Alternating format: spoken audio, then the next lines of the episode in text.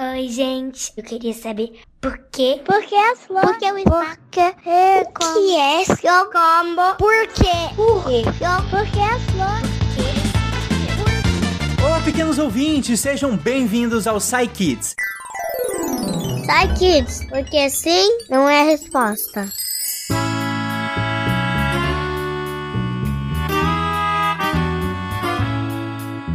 Eu sou Tarek Fernandes, diretamente da minha casa e ainda esperando a vacina chegar para todo mundo. Vamos lá que hoje nós temos três pequenos curiosos perguntando e três dos nossos cientistas respondendo essas perguntas. Começando pelo Davi. Vamos lá, Davi. Oi, eu sou o Davi, tenho 4 anos e quero saber sobre a época dos dinossauros.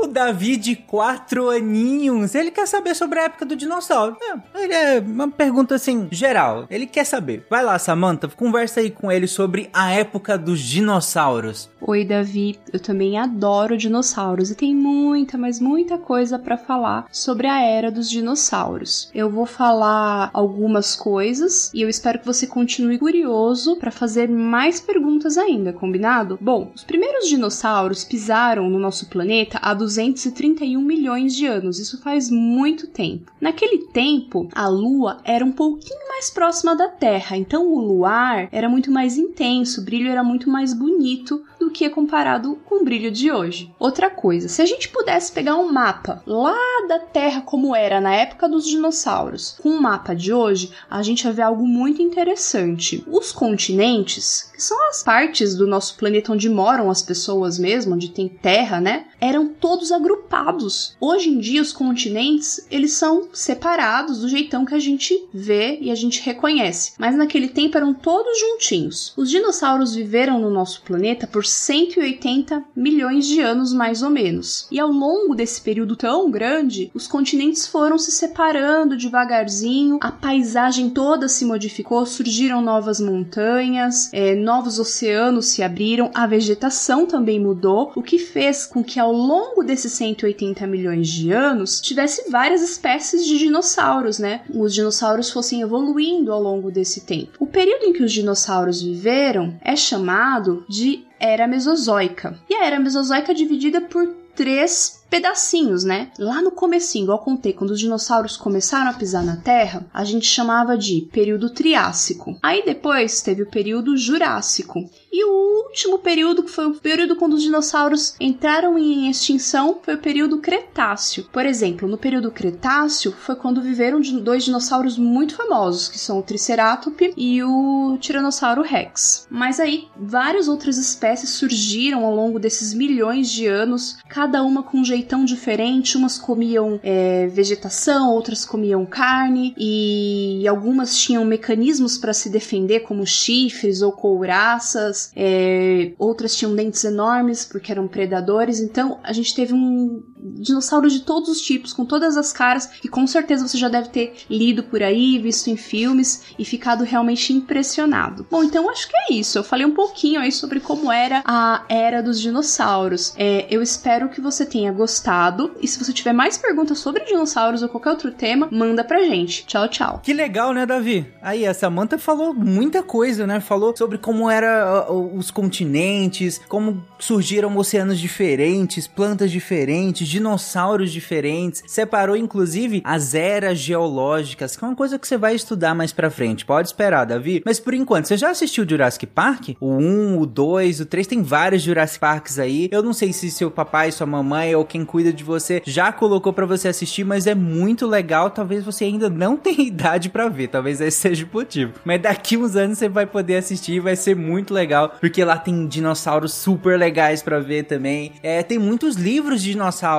também, né? Se você se interessar pelo assunto, fala para quem é seu cuidador ou sua cuidadora, falar com a gente que a gente pode indicar, inclusive vários livros de dinossauros muito legais para você poder ler sobre os dinossauros, vários dinossauros diferentes, e inclusive sobre as eras geológicas, né? Que são esses períodos onde os dinossauros viveram. Legal, né, Davi? Pois é. Inclusive, quando você crescer, você pode ser um cientista de dinossauros. Você pode querer estudar dinossauros, os fósseis dos dinossauros. Fósseis são os, tipo os ossos dos dinossauros. É o que a gente tem hoje, que a gente sabe que são de dinossauros. Ou você pode ser, talvez, o médico de dinossauros. Sabe quem seria os médicos dos dinossauros? O médico veterinário. Já ouviu falar? Você pode ser também um médico veterinário. Agora vamos ouvir a pergunta do Lucas.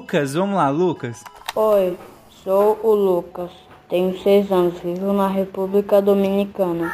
A minha pergunta é, porque é, quando a lava toca a água, a lava vira pedra. Caraca, é verdade, né, Lucas? O Lucas lá da República Dominicana quer saber por que que quando a lava toca a água, ela vira pedra. Gente, é lava, como é que vira pedra? Como é que a água vira pedra depois que, que ela toca? A...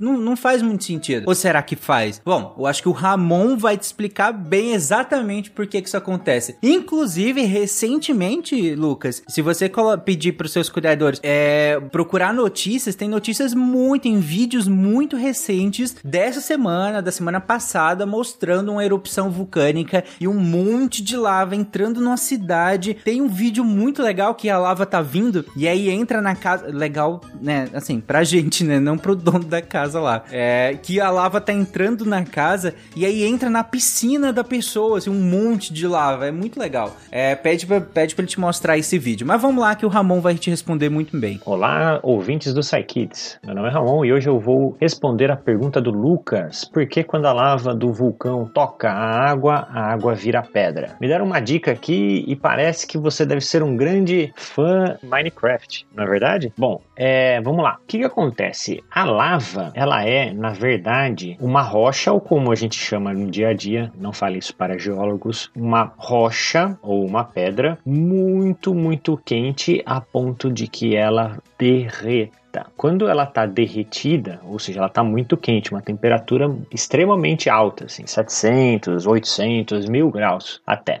Lembrando que a água é, fica quente a 100 graus Celsius, né? A temperatura é quando a gente coloca água para esquentar. Então, imagina essa, essa rocha muito, muito quente, ela entra em contato com a água do mar ou de um rio, alguma coisa assim. É, a, a, rocha ela tá tão quente, tão quente que imediatamente a água que está ali por perto ela evapora. Só que quando ela faz isso, ela esfria um pouco aquela rocha, a lava, né? Que está derretida. Com, conforme mais água vai entrando em contato com a rocha é, derretida, mas ela vai esfriando até que um momento ela então ela vai endurecendo até virar uma rocha sólida, né? Ou como a gente, a gente olharia um pedaço. Então, na verdade, não é que é, a água endureceu, é na verdade quem está endurecendo é a própria rocha que vira ali um pedaço, ela vai tomando lugar, né? Porque antes, naquele ponto ali onde estava o lago, não tinha aquela quantidade de, de rocha ali para fazer tudo, tá certo? Certo? Muito obrigado e até a próxima. Ah, então quer dizer que não é a água que vira pedra. Quem vira pedra é a lava, é a própria lava do vulcão. E ela vira pedra depois que ela entra na água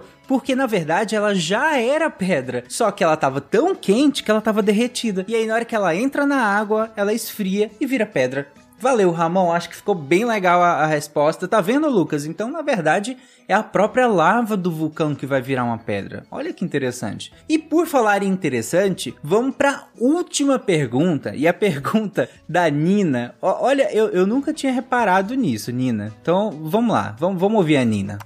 Oi, meu nome é Helena. Eu tenho seis anos. Essa é a pergunta da Nina. Por que, na maioria dos filmes, as mães das princesas morrem? Então a Nina quer saber porque na maioria dos filmes as mães das princesas morrem. Cara, que pergunta intrigante, Nina. Eu, eu realmente, como eu disse, eu não, não, não tinha reparado nisso. Não tinha visto que as mães das princesas morrem. Bom, mas o Thiago Spinato vai responder pra gente e eu tô muito curioso para entender por que que isso acontece. Tadinha das princesas. Olá, Nina, tudo bem? Meu nome é Thiago e hoje eu vou responder a sua pergunta. Afinal, por que na maioria dos filmes as mães das princesas morrem? Bom, Nina, pra gente começar, eu posso te dizer que essa é uma pergunta ótima, mas também, ao mesmo tempo, é uma pergunta bem difícil. E por isso eu fui pesquisar o assunto para ver o motivo e poder responder o teu questionamento. Se você assiste filmes como os da Disney, a gente pode notar que a maioria das princesas e também a maioria dos outros personagens, como você mesmo perguntou,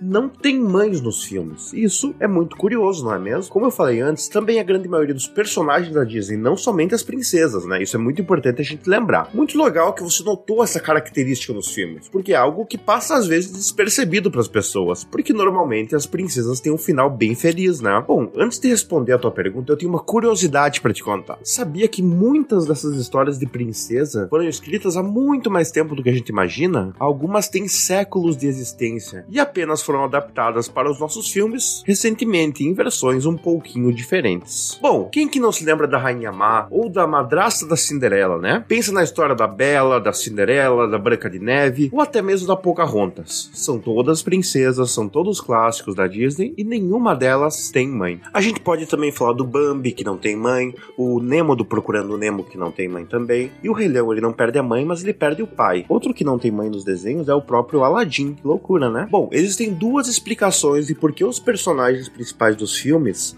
no nosso caso nós estamos falando mais das princesas, não terem mãe. Uma tem a ver com a mensagem do filme, e a outra tem a ver com o Walt Disney, a pessoa que fez a maioria desses filmes de princesa que a gente conhece hoje, ou pelo menos os mais famosos, né? Então, um produtor do filme Malévola, que é a vilã da Bela Adormecida, outra princesa que cresce longe da família, sob o cuidado das fadas madrinhas, né, das três fadas na floresta, disse que os filmes da Disney estão muito relacionados com o crescimento dos personagens, que deve ocorrer dentro daquele tempo que o filme ocorre, né, de 80, 60 até 90 minutos. Nesse espaço de tempo, a forma mais rápida de fazer com que os personagens evoluam é fazendo com que os seus pais não estejam presentes, para que as outras princesas, para que os outros personagens uh, precisem tomar suas próprias decisões e com isso eles amadureçam. Por exemplo, o Simba do Rei Leão, ele fugiu de casa, mas teve que voltar para salvar os seus amigos. A Bela, ela vive apenas com o pai, que se, que se perde e acaba ficando preso no castelo da fera. Assim, é muito mais rápido conseguir que os personagens cresçam e amadureçam se os pais não existirem nas histórias. Isso é uma espécie de atalho que se faz nos filmes para que essa narrativa seja um pouco mais rápida. Porque se as mães desses personagens estivessem presentes, muitas coisas que aconteceram nas histórias não teriam acontecido. Por exemplo, se a Ariel da Pequena Sereia tivesse mãe, muito provavelmente a mãe dela não permitiria que a Ariel perdesse sua voz em troca de pernas, como acontece no filme. Se a Cinderela tivesse mãe, por exemplo, ela não teria uma madrasta ruim e não sofreria tanto, e talvez ela não fosse no baile. Se a mãe da Branca de Neve estivesse lá, ela nunca teria saído do castelo e nem teria conhecido os sete anões, né?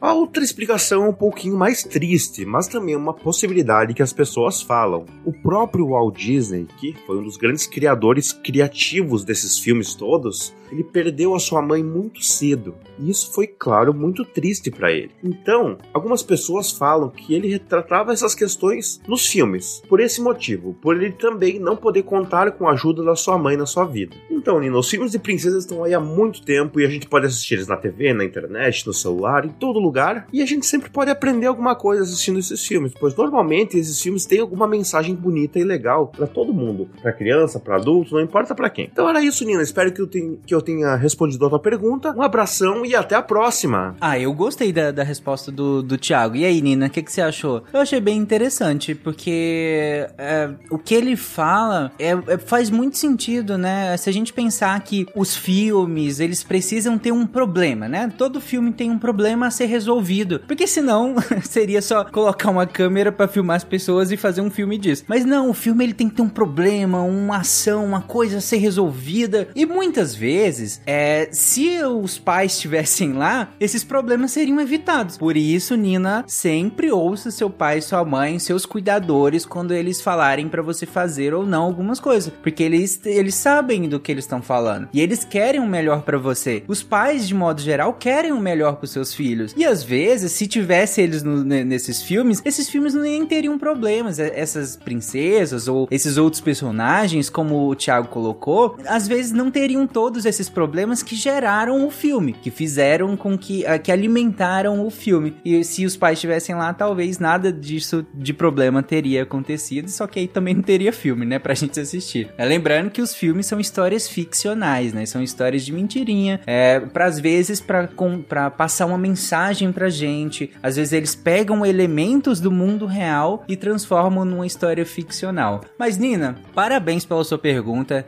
É, é assim que começa a fazer ciência, Nina. Porque é por meio da, da observação do mundo mesmo. A gente formula hipótese, hipóteses, ou seja, é, você viu um padrão, uma coisa acontecendo, uma coisa que se repete várias vezes e pensou numa pergunta sobre isso. Eu queria te falar só, continue fazendo isso, sempre, tá? Sempre, sempre. E se você tem um pequeno, intrépido perguntador em casa, assim como a Nina, assim como o Lucas, assim como o Davi, que fez perguntas aqui hoje também, grave e nos mande as perguntas que os nossos cientistas estão prontos para responder e te livrar ou não de várias enrascadas. E para onde você pode mandar? Você pode mandar para contato arroba saicast.com.br, contato arroba saicast.com.br ou pelas nossas redes sociais também. Pode mandar pelo Twitter, o meu Twitter é arroba Fernandes Tarik, T-A-R-I-K, arroba Fernandes Tarik. É, pode mandar pelo Twitter do SciCast, só colocar SciCast ou Portal Deviante, que é o Twitter que a gente mais usa, a conta que a gente mais usa lá no Twitter. Se você faz parte de algum grupo, se você é patrono do SciCast e faz parte de algum grupo de patronato, pode mandar diretamente pelo WhatsApp também, seja no privado, seja no próprio grupo, enfim.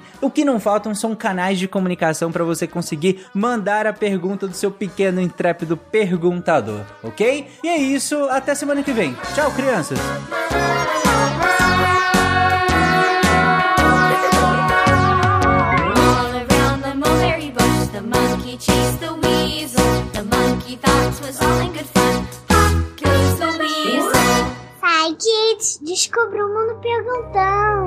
Este programa foi produzido por Mentes Deviantes. deviante.com.br Esse podcast foi editado por Nativa Multimídia.